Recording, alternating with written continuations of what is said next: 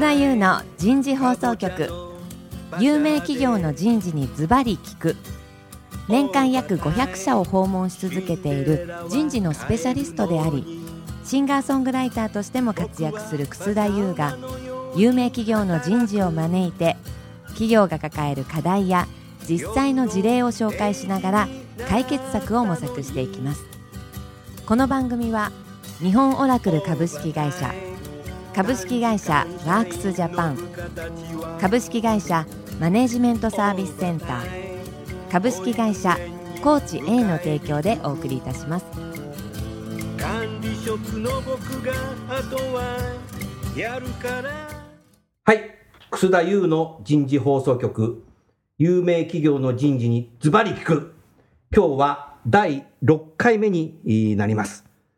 今回も前回に引き続き日産自動車の山際さん朝鮮三井の八島さんそれから、え講師を務めていただいている北条久美子さんそして今回もスポンサーのワークスジャパンの清水さんにご出演いただいてます。どうぞよろしくお願いいたします。よろしくお願いします。さあ今日は前回少し話が出た、えー、ワークスジャパンさんが2015年の9月からスタートした日経カレッジカフェアカデミーについて少し、えー、皆さんと話をしていきたいなというそんなふうに思ってます。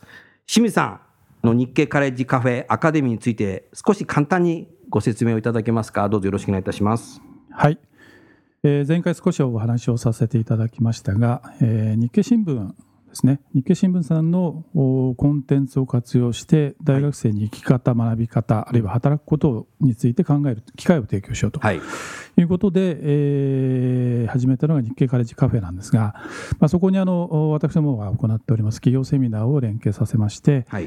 まあ、大学生とビジネスパーソンのリアルな交流の場をまあ増やしていくと。いい、ね、まあ、こういう機会を設けていこうということですね。うん。うん、それはあの企業の講座形式で行ってまして、はい、昨年の9月に開講して以降ですね、はい。えー、大学の1年生から3年生まで延べ1200名の方が1200人も、はい、参加をしていただいて素晴らしいですね。一方であの企業の講座にご参加いただいた、はい、皆様も、はい、延べ80社におります、ね、80社。おお、すごいな。で、まあ、具体的にあのどんなことをするのかということなんですが、まあ、大学生には週1回のペースでですね、はい、7週間に及ぶ講座に参加をしていただいております。はい、でまあ、7回のうちの4回に関しては企業さんに講師として来ていただいてですね。なるほど、えー、例えばまあテーマがいくつか決まってるんですが、はい。えー、企業理念、うん、それから目標設定。なるほど。イノベーション。事業責任。あいいですね。具体的ですね。はい。まあ、こういうあの7回のうち4回はですねそれぞれのテーマ設定に合った形で企業さんにご登壇をいただいて、うん。えー、その企業様の、まあ、事業の背景とか、はい、戦略の意味合いとかですねその辺を皆様にお話をいただくと。まあ、それに対して、まあ、学生が学生の視点で見てですね、はい。えー、いろんな議論を、まあ、ワークショップの形で展開をしていくといったものですね。うん、なるほど、もう MBA のケーススタディみたい。な感じですよね。う、ね、ん。まあ、そういうこと考えたらもう学生大学生であれば理解はできる年齢になっているので多分すごくいいことを多分やってらっしゃるんじゃないかなとそんなふうに思いました。さああの山毛さんぜひお話しいただきたいんだけどあの山毛さんのところも日経カレッジカフェアカデミーをもう導入されていて、はい、具体的にはどんな形で取り組まれてらっしゃいますか、そうですね。今あの12年生向けの、まあ、クラスをですね、うん、えーと、弊社の、まあ、人事部から、はい、えー、講師を派遣して、はい、まあ、クラスを持たせていただいていると、はい、こんな感じになってます。なるほど。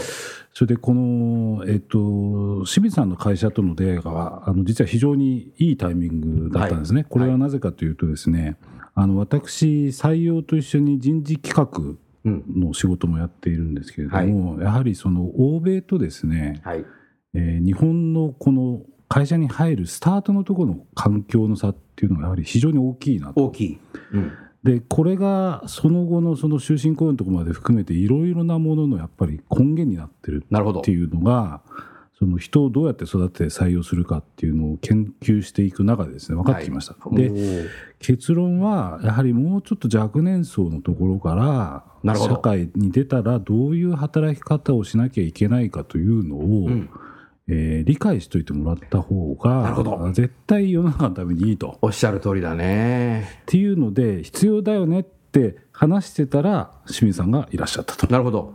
この絶妙のタイミングだったんですね。うんはい素晴らしいですね。やはり大学4年生になってからあー考えるんじゃなくて、それから就職のシーズンになってから考えるのではなくて、もう1年生、2年生の時からそういうことをお理解していくこと自体、考えるう力を養うというのは非常にやっぱ重要なんだろうなという、そねそんなふうに思いましたけど、はいその通りですね。ですからこれは企業側もそういうニーズがあるし、または学生にとってもお総不義していきたいというふうに多分思っていく時代なんだろうなと、キャリア意識が高くなってきてるので、えーまあそういうところに多分うまいあの日系カレッジカフェアカデミーっていうのは多分あるんじゃないかなというそんなふうに思いました。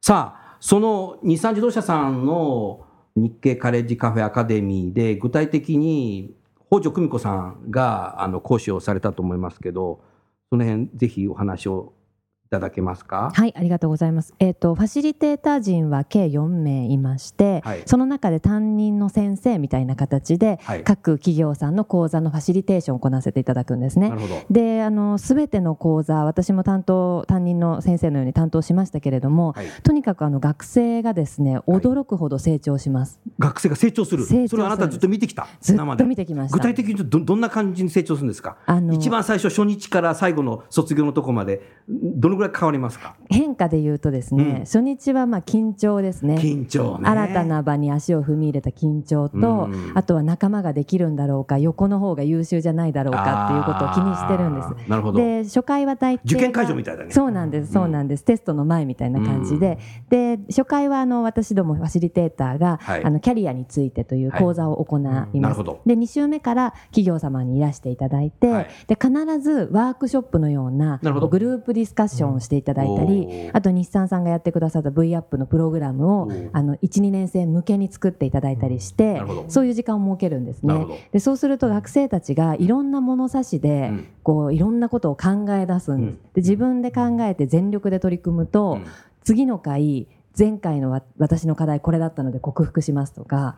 あの話は結論から言うんですよねとか、うんあの前回は話しぶりがちょっと穏やかではなかったのでもっとこうしていきますとか。っていうのにすごい学習能どんど。ん学習しても吸収していくんですね。うんでその姿が本当に印象的なのと、うん企業さん側もあこの学生は優秀だなっていう早期にうんちょっとこう目をつけられるっていうポイントがあってマッチングの場になってるんじゃないかななんていうことを私は深く感じます。その先ほどおっしゃってたワークショップ最初にスタートした時、はい。学生さんは結構皆さん意見言いますか？言います。あ言うんだ、はい、なぜかというと、このあの日経カレッジカフェアカデミーのはい。絶対の,、うん。あのみんなとの約束が、うん。誰に対しても全力で挨拶をする、おおすごいそれは。そして積極的に取り組む。いいねで、もう道徳から教えてるね。そうなんです。素晴らしいね。あの可愛がられる人材になろうねっていうところを徹底的に私たちが伝えていますのでなるほど。非常に優秀なもう誰に対しても挨拶を元気にする学生に、うん。最後にはもう皆さん背筋も伸びて、うん。本当に優秀な学生にもともと学生優秀なんですけれどそこに輪をかけて優秀になりました。ね。それ今、北条さんの話聞いていて、やはり今、日本の社会全体が家族構成が核家族になっていて、一人っ子になっていて、お父さんもお母さんも働いていて、えー多分ね、挨拶をすること自体もなこうなかったり、はい。えーすごく少なくなってきていねると思うのね。だからそういう中で多分、うー学校の中でもサークルとか部活の中でもあんまり挨拶もしないでスタートしてるところもあるので、はい。ゼミやってても挨拶しない人も結構最近多いというふうにそう聞きますそうので、なんです。そういうこと自体を企業に入ってきたからじゃなくて、はい。もう若年層のうちからきちっとそういうことを約束してやるっていう形の中で、でそもそもやっぱが学生自体、若年層も意見を言うこと自体っていうのは最近の人たちっていうのは多分やろうやる気になれば多分で喋れる人たちだとそう思うので。なんです。場をちゃんと作ってあげるうんなるほど。その場の環境を作ってあげるのがこの一つの役割にもなっているってことね。一番大きな役割です。これはすごいね、ありがとうございます。山際さん、そういう実際にそうやってて、変わっていくこと自体、あなた自身も経験しますか？そうですね。今あのちょうど補助さんのお話聞いてて思ったのはやっぱ挨拶ですね。挨拶、あの我々そのちょっと会社説明会がまあ3月1日以降始まるんですけれども、ちょっとワークショップやっぱりやるんですよね。はい。えっと1日かけて、はいえーまあ、ワンデーインターンみたいなやつやるんですけど、まあ、6チームとか8チームとか島ができるんですけど、うん最終的な成果のいいチームは、うん。朝一必ずみんなで挨拶してる挨拶する。挨拶ができてないチームはろくな結果にならないですおお。それは面白いね。非常に、まあ、やっぱチームビルディングっていう、まあ、専門用語で言うとチームビルディングになるんですけど、そうだね。これがやっぱ無意識のうちに行われるっていうので挨拶非常に大事です。でこれ本来はあの学校とか会社が教えることじゃ本当はないんですけどね、だけどやっぱり家族の中であ家族の中でねやっぱ 本当はできてくるはずなんだけどね。そうなんですよね、うんそういう場がないないので、はいそうなんですねやっぱり企業がやっぱりやっていかないといけないっていうことなんだろうな。それからもう一つはあの質問にまあダイレクトにお答えすると、はい。えっと、一番最後にやっぱフィードバックするんですフィードバックをする。はい、ワークショップ全員？えっとまあ、全員集めてですね。一人一人じゃないですけど、うん。えー例えばですね、えーこういうのがですね良かった点2つしかないんです。よかった点2つしかない。はい、ところがネガネガティブって言っちゃうですね、まあ、建設的なフィードバック。うん。これが8つとか9つとか出るんですで実は学生さんこれすごい。具体的にどどんなフィードバックなの？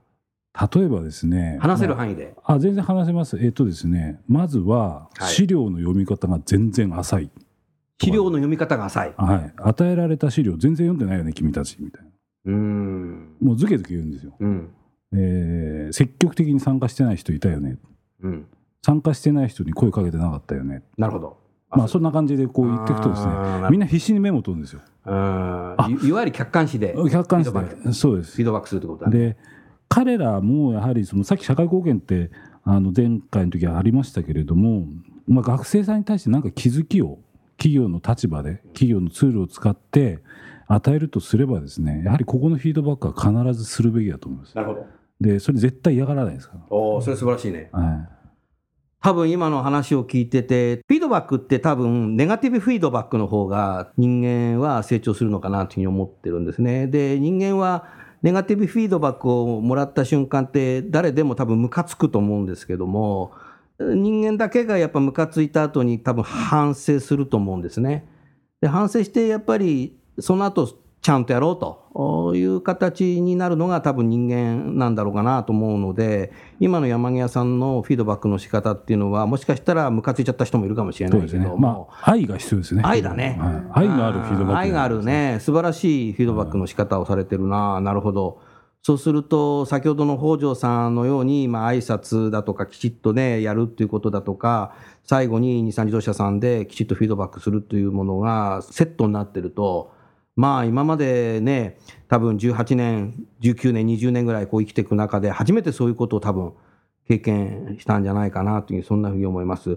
さあ、それじゃあ、あの、商船三井の八島さん、今の日産自動車さんのこの取り組みについて、なんか感想、または山際さんになんかご質問ございますか？はい、あの本当に素晴らしい取り組みだなとまず感じました。はい。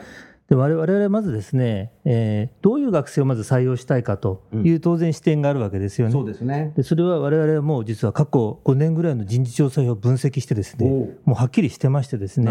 我々自立自責型っていうネーミングをしてるんですけれども、はいまあ、難題に直面してもうん。常にこう当事者意識を持ってですね素晴らしい。解決方法を考逃げない人。えですね。逃げない、うん。それから関係者と協調できる。そそしてそれを実践できる。うん。もうこれにもう尽きるんですね。うん。私はあの今の会長からですねそれはよく分かったと、うん。でどうしたらそういう人が採用できどうしたらそういう人が育てられるのかと。それを考えるのがまあお前の仕事だと。言われてですね、まあ、実はずーっと考えてるんです、ね、本当そうなんですよ、うんで今のまあお話聞いててですね、はい。まあ、まさに思ったのはフィードバックっていうのは一番それにとって役に立ちますし、うん。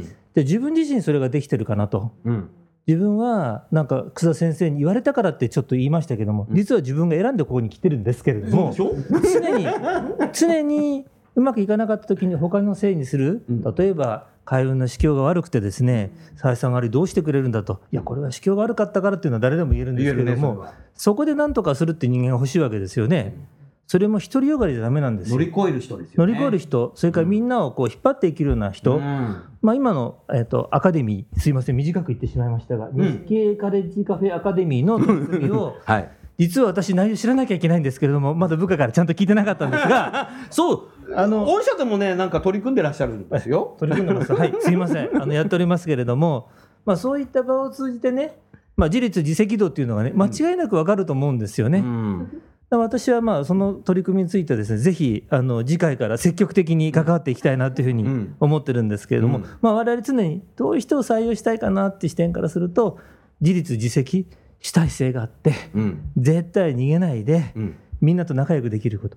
もっと言うとですね、うん。まさに愛なんですよ。私実は5年前に人事部長になった時にですね、モットーは何ですかって言われて愛と自立自責だと。人事部がこれをやらなきゃいけないと。でそんなこと言ってると昔の偉い人にお前はね、あの弱々弱っちく思われるぞと言われたんですけど、はい。実はもう業界誌にもそれをぶち上げておりましてですねその愛っていうのは関心を持ってるところなんですよ。一人一人に。うんで我々ちっちゃな会社でね、せいぜい社員が1500人ぐらいしか、あのまあ、海外もいれば別なんですけども、いないんで、顔と名前が一致する会社なんですよ。ん。あどこどこ部のなんとかだなっていうのは分かるし、私は採用13年もやってるんですね、はい。実は若手の顔と名前が分かる得意な立場におりましてですね、うん。まあ、そういったもう愛があって、フィードバックするっていうのはもう絶対必要だなっていうふうに思ってますんで。ぜひ次回は。僕ね、今 話聞いてと思ったんですけどさんさ、朝鮮三井さんと歴史どのぐらいあるの？で120すいません80年122年の ?122 年る、ある。122はい年ある会社が今みたいなことをおっしゃってるのはね、はい日産自動車さん歴史どのぐらい ?70 年ぐらい？83もう年83年だった。ねえ、そういう80何年、それから120年ぐらいの企業さんが、い今そこにいることって何なんだろうっていうのは、僕自身が思うのは、多分、今、多くのビジネスパーソンが、やっぱりこう先輩の背中を見たりだとか、目と目がなかなか職場で合わない時代なんじゃないかなって、そのように思うんですよね。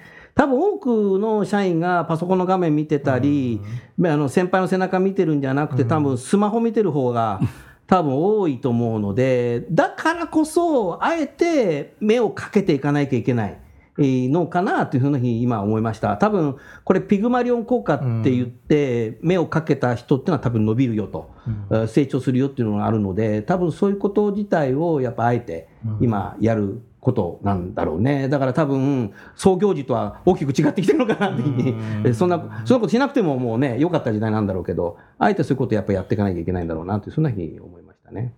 あの私もう一つだけ付け加えてもいいですか？どうぞ。あの北条さんのこの名刺はコミュニケーションを円滑にする主治医っていうふうに書いてあるんですけれども、コミュニケーションには目的があるっていうことを若手に知ってほしいんですね。うん。はい。たくさん喋るのがあのコミュニケーションの目的ではなくてもちろん聞くのが一番大事なんですけど聞くのが目的でもなくてですね、うん最後はそれによって人が行動を起こすとそこまでできるのがコミュニケーションの目的だっていうことを本当に若い人たちに知ってもらいたいというふうに思ってるんですね。分かってることとできることとは違うんだ全然違うと気づいてることそうだね。全然違うんですよ。うんでそのために昔から言われてるけど、最近やっぱりそこ忘れ忘れがちになってるね。正しいことだとか、うんロジカルなこと言えばじゃあ人が動くかって言ったら、嫌いな人から言われたら動かないんですよ。うんそうですね。そうだね。草先生が好きだから来てって言ったら入ってこう行くんですありがとうございます。例えばあの田中先生から言われたら来たくないなって。どこの田中先生？例えばですけどね、はいや要は内容が良くてもそれも愛だね。人のためになんかあの時間割くのやだなと思ったら動かないじゃないですか。おっしゃる通り。これをサラリーマンやってて気がつかない人結構いるんですよ、ん。おっしゃる通りだね。じゃあそのためにいっぱい飲みに行けばいいかって実はそれは違っててですね、うん。それでまたぐちゃぐちゃになっちゃうことあるんですよ、うん。頻度が大事なんですねコミュニケーションは、うん。ちょこちょこっと。うん。草先生だから素晴らしいですよね、いえ、とんでもない。500人の人と会うのにうん。1人3分でいいわけですよね、ちょこちょこちょっと行くからみたいなね。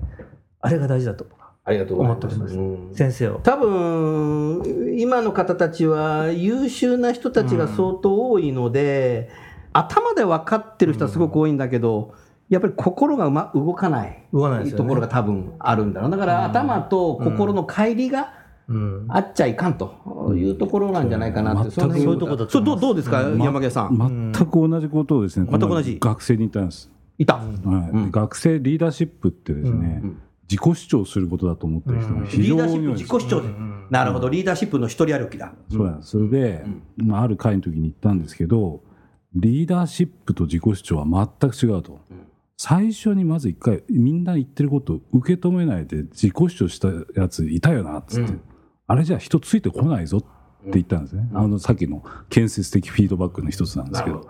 まず受け止めてと、でゴンさんが日産に最初に来た時に一番最初にやったことはやっぱ現場の声を聞くことだったんですよね。なるほど。はい、だからそれがやっぱりあの日産のリーダーシップの原点だし多分、まあ、まあ世間、うん一般でもですね。使ってるリーダーシップの真髄は多分ねそういうコミュニケーションのね、ベースにがあるんじゃないかと思いますね。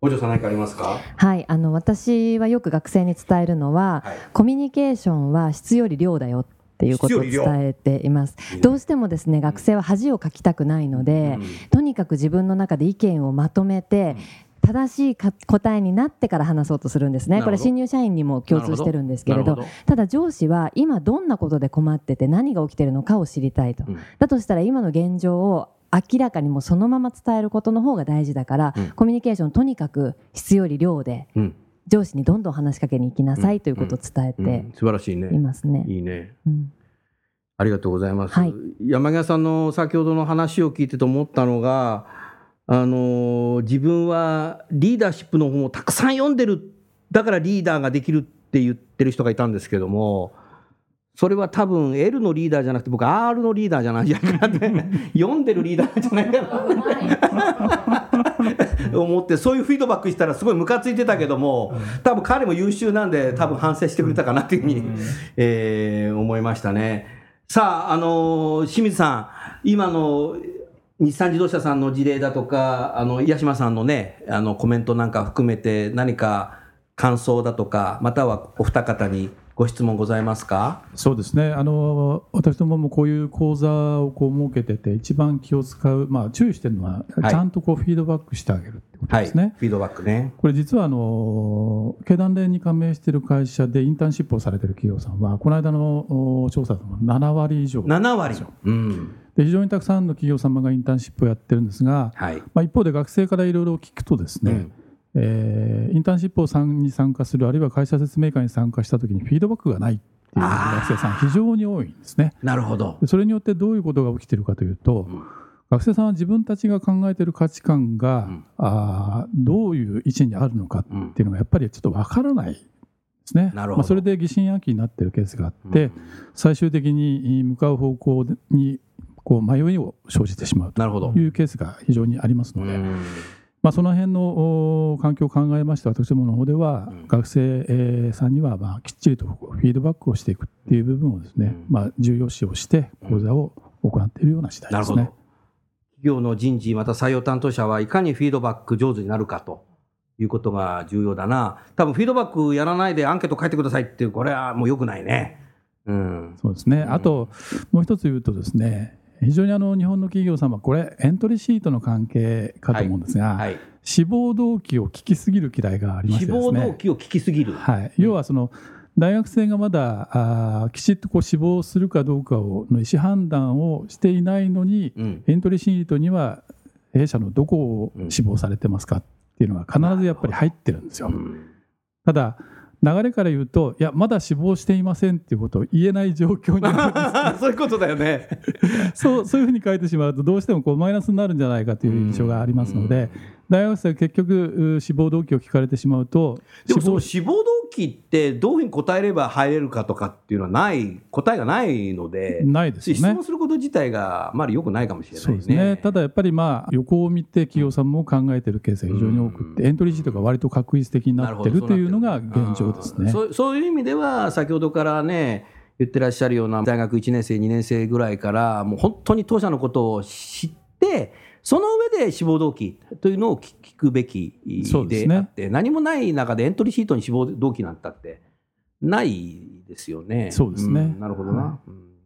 ありがとうございます。さあじゃあ逆に北条さん何かこの2社のお二方の方にですね何かご質問ありますか？はい、あのー質問というところはあのもう十分お話を伺えたので一点あのフィードバックに関してフィードバック。はい、お伝えしたいことがありまして、やはりですねフィードバックしようとすると、うん。どうしてもネガティブなポイントを見つけがちだと思うんですね、うん。ここがこうだった悪かったっていうふうに伝えがちなんですが、うん。ぜひこれをですね、うん。あのチャレンジフィードバック建設的そうなネガティブフィードバックえね。えあのこうするとさらに良くなるよと。なるほど。声が小さかったではなくもう少し声が大きいとさららにいいよっていうようなネガティブを言ったとしても必ずポジティブに上げていただくと、学生が深く傷つかずに自分の改善点に気づけて北条さんそれはそうするとさネガティブしかできないフィードバックやってる人に対して、はい。建設的なネガティブフィードバックが言えるように人間っていうのは変わるもんなの？変わるんですね。あの？の事実は一緒でも例えば半分しか水がないといえば半分しかないと思いますしなるほど。半分もあると思えばポジティブに変わっていきますよね。本当だね。なので物事の捉え方言葉ををどう選ぶか、そうなんです、ね言葉の選び方っていうところを、うん。こう本人のモチベーションがこう保てるように工夫をしてあげるっていうのは学生の方たちにとってはちょっと必要かなと思います。日本語ならではのね言葉の選び方ってすごくあると思うんだよね。はいある企業さんで、えーメールでねええ。何か部下が失敗した時に「バカ野郎」って書いちゃったんですよ。うんうんでその上司は「バカ野郎明日教えてやるからな」っていう感じのバカ野郎だったのに、えもらった新入社員なんですけどこれ、はい。新入社員は「バカ野郎!」って言われたみたいで次の日から会社来なくなっちゃったっていうじ事例を本当にあった企業さんの事例を聞いたけどええも、ええそういうことですよね。そうです。バカ野郎一つでも多分言い方ってそうなんです。2つあると思うんだからそこが最近やっぱり希薄になっちゃってるそうですね。かもしれないね。なるほど。重要だねそれはね。特に関係性ができている上司と部下であれば、うん。多少はそのネガティブなポイントも伝えていいと思うんですけれど、うん。まだ接点が学生と企業の方ですとできていないので、なるほど。おそらくそこはあのポジティブな言い方で、うんただ改善点は指摘をしてあげるっていうそんな工夫があるとそれはなんかすごいな。どうですか？ここはねす山毛さん。ごい悩ましいところなんですよ。悩ましい？これあの実はですね、あの人事部の、まあ、部長さんとか課長さんがですね学生にまあフィードバックするときに、まあ、い一回意見言ってもらったことあるんですよね。はい。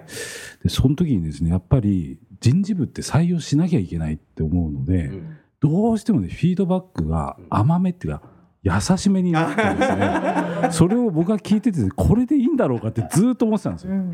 それで私最近やっとうん。強く言えるようになったんですね。なったの？それは何だったの？やっぱさっきの愛なんですよ。愛。ん。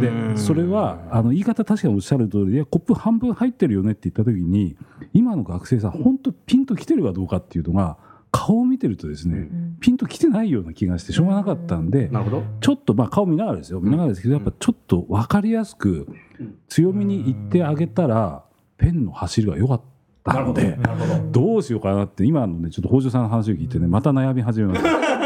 あのこれね正解がないと思ってるんですそうです私も。正解ないよね。一人一人によって一人一人によってどう受け止めるかっていうのはそうなん多です。分違うだろうからそうなんねで。す。うん。なるほど。で二度と来なくなるっていうか関係性が崩れてしまうっていうのが一番怖いので。それはそうだね。だだって将将来のお客様でもあるわけでしょ？そうなんですね。だけど だけどね父親とか親戚の怖いおじさんのことを思い浮かべた時にどう思うかなって思うとですねそういうことを言ってくれる人が少ないからなるほど。心に残るっていうことも僕はあるような気がするんですよね。うん。それはみんな世の中みんな優しいので、あそうですね。ピシッていく時はね言ってもいいと。で今は分かんなくても5年後分かってくれるかもしれないなと。そしたらその時あの中途採用でまたぜひ来てくださいみたいな。そういう手もあるかなと。なるほどね。うん。うん。だからいいとこを褒めるだけではダメだし、そうですね。えーまあ見ながらですね。だけどねネガティブだけ言うのもいけないし、はい。はい。やっぱ建設的なフィードバック、建設的なネガティブフィードバックっていうのをやっぱり採用担当、ね。人事がやっぱり言っていかないといけないね。本当好き大事なスキルですね。これねうん多分この番組は多くの学生も多分聞いてると思うんですけど、学生さんもどういうフィードバックされるかこれから企業の採用担当者を見抜いていく時代になって、この番組とともに そういう時代になるなというふうに、えーそんなふうに、えー思いました。さあじゃあそろそろ時間になりますので今日は、えー日経カレッジカフェアカデミーについて、えー皆さんとお話をしていきました、えー山際さん八島さん北条さん清水さん今日もどうもありがとうございましたありがとうございました。さて、ここでお聞きになっている企業の人事の方に、えー告知をしたいと思います。来たる2016年5月11日水曜日から5月13日金曜までの3日間、日本最大級の人事経営者フォーラム HR サミット2016のご案内です。このサミットは3日間、私自身もたくさん登壇します。3つだけご紹介します。日本航空さん、ローソンさんと一緒に健康経営の取り組みのテーマでセッションを行います。また、サントリーホールディングスさん、日立ソリューションズさんにご登壇いただいて、ダイバーシティの取り組みのセッションも私自身がファシリテーターを務めます。そして最後に、私の単独講演、これから10年先の人事はどう変容するのかをテーマで、私が講演をいたしますので、ぜひお聞きの人事の皆様、人事部全員でシェアしながら順番にご来場いただければと思います。詳しくは HR サミット2016でインターネットで検索していただきますと、もうすでにサイトが公開されていますので、そちらをご覧になって参加申し込みしていただければ幸いです。なお、事前予約をすれば無料で受講できるというセッションでございますので、申し込んだと同時にご自分のスケジュール表に書いていただいて、当日皆さんと会場でお会いしたいと思います。どうぞよろしくお願いいたします。夜も更けてきた今回のお話はいかがでしたか？楠田優の残業イルミネーションとともにエンディングといたします。この番組は日本最大級の人事ポータルサイト HR プロのウェブサイトからもお聞きいただくことができます。HR プロでは人事領域に役立つさまざまな情報を提供しています。ご興味がある方はウェブサイトをご覧ください。この番組は先進テクノロジーで企業の人事業務を革新する日本オラクル株式会社。企業の人材採用支援キャリア支援を通じて人と企業の持続的な成長と価値創造に貢献する株式会社ワークスジャパン。企業の人材戦略人材育成のプロフェッショナルカンパニー。株式会社マネージメントサービスセンター。エグゼクティブ向けのコーチングを提供する株式会社コーチ A の提供でお送りいたしました。